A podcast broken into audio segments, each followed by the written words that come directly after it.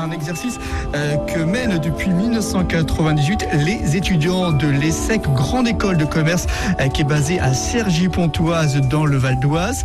Le nom du média est Rêve FM Radio ESSEC Voix étudiante, euh, diffusée précédemment en FM. Cette radio l'est désormais en podcast.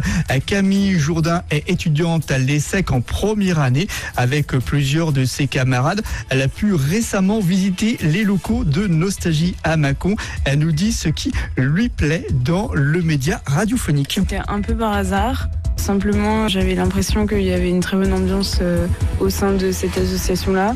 Et j'avais un peu écouté les podcasts qu'ils avaient faits. Et euh, je trouvais ça assez marrant. Et c'est vrai que moi, j'écoute pas nécessairement énormément de radio, mais en fait, euh, j'aime bien le côté où on est tous ensemble et on rédige des chroniques à l'avance et on écoute les autres.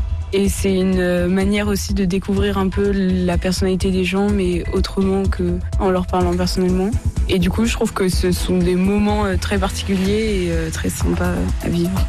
Et les élèves de l'ESSEC, une vingtaine, ont récemment effectué un tour des radios sur une durée de 4 jours, un périple les ayant conduits à Dijon, Lyon et Grenoble, mais aussi donc à Mâcon, Nostalgie. Et ces jeunes de l'ESSEC ont pu euh, découvrir la partie antenne et la partie régie publicitaire. Nous écoutons euh, Simon Lestan. Il est étudiant à l'ESSEC et président de Rêve FM. Tous les lives que nous organisons euh, chaque soir, jeudi, vendredi, samedi soir, avec les assos de radio des écoles de commerce de Dijon, Lyon et Grenoble, sont enregistrés. Et ensuite, nous, on les diffuse pas directement en direct, mais sous le format podcast.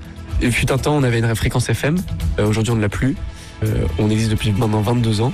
Et voilà, et on a notre petit studio à, à Cergy, mais aussi euh, ce Tour de France des radios, c'est un peu asseoir notre crédibilité, notre légitimité auprès de l'administration de notre école, avec qui nous sommes en pleine négociation pour justement trouver un nouveau studio.